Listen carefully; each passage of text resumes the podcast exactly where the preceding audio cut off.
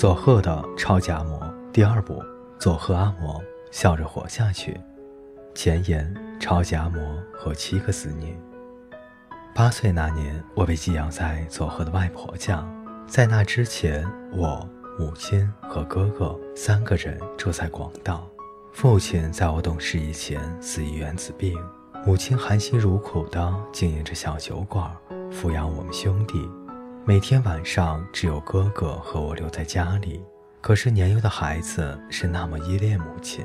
上了小学，对周遭环境稍微有点印象后，因为太依恋母亲，我常常夜晚独自在街上瞎转，设法到小酒馆去找母亲。那是战后的动乱时期。入夜后的街上非常喧闹危险，母亲只好把我送到外婆家寄养。我是个很黏母亲的孩子。当时的大人认为，如果我知道要被送去佐贺，一定会哭闹不休，于是骗我说要送来广岛玩的姨妈回去，带我去火车站，然后趁我不注意时把我推上火车。那真是个措手不及的意外。我抵达的佐贺跟广岛的那种大都市不同。是一个稻田一望无边、美丽但冷清的乡下小城。我婴儿期以后就没有见过外婆。到那里时，见到外婆如同跟陌生人第一次见面，当时那种胆怯不安，至今都忘不了。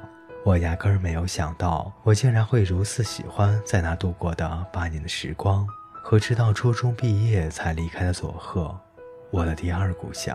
也没有想到，我和外婆之间的感情竟然深到我会写这些文字来怀念她的地步。外婆生于一九零零年，她的名字叫沙乃，大家都叫她沙乃桑或是沙乃婆婆。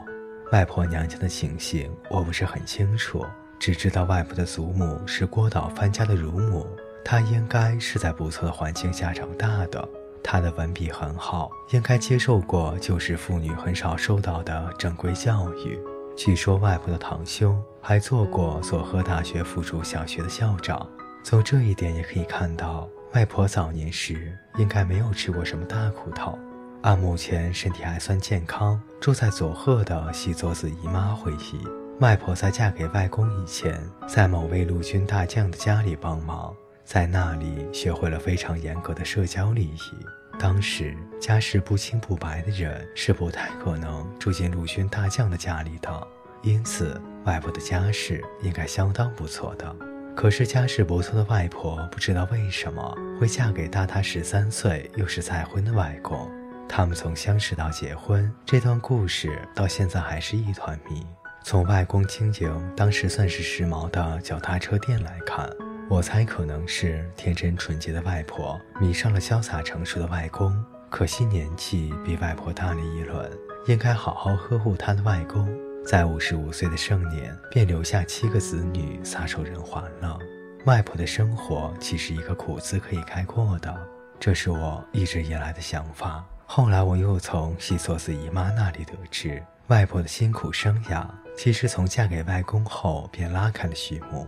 外公的小踏车店开在龙果学院的旁边，位置极佳，几乎每天都有学生推着车进来，说：“老板，车胎爆胎了啊，帮我修一下。”但是外公几乎都不在店里，不是去喝酒，就是去钓鱼了。他每天都在外面游荡。外婆没有愧疚地对客人说：“抱歉，老板不在。”而是撩起衣袖，亲自动手修车。那个时代大概没有娇生惯养的老板娘亲自修理脚踏车的事。为了维护外公的名誉，我要特别强调，他后来关掉了脚踏车店，改到市政厅自来水部门上班，从此洗心革面，努力工作，抚养七个儿女。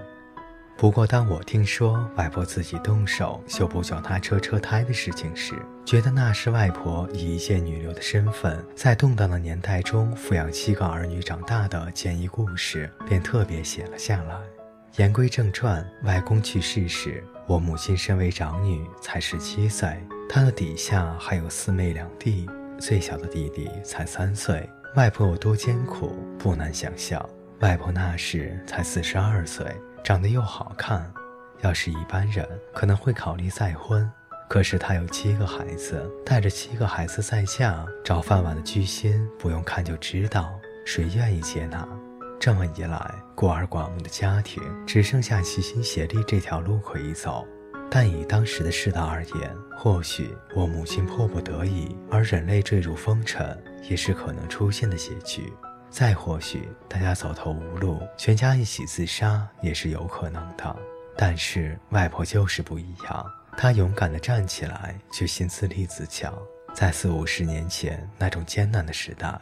母亲和排行第二的喜作子姨妈，为了帮家里生计，虽然早早的就出去工作了，但底下的三个姨妈却都念到了高中毕业。排行第六的大舅甚至考上了大学，真是不简单。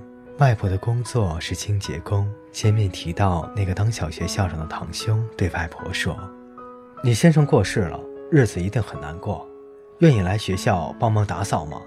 因为这个机会，外婆开始每天四点起床，打扫小学教职员室和厕所，并一心一意地坚持这份清扫工作。当然，只靠清洁工的微薄薪水养不活这么多儿女。靠着不请假和工作细心的口碑，他的工作范围成功扩展到了中学部和大学部。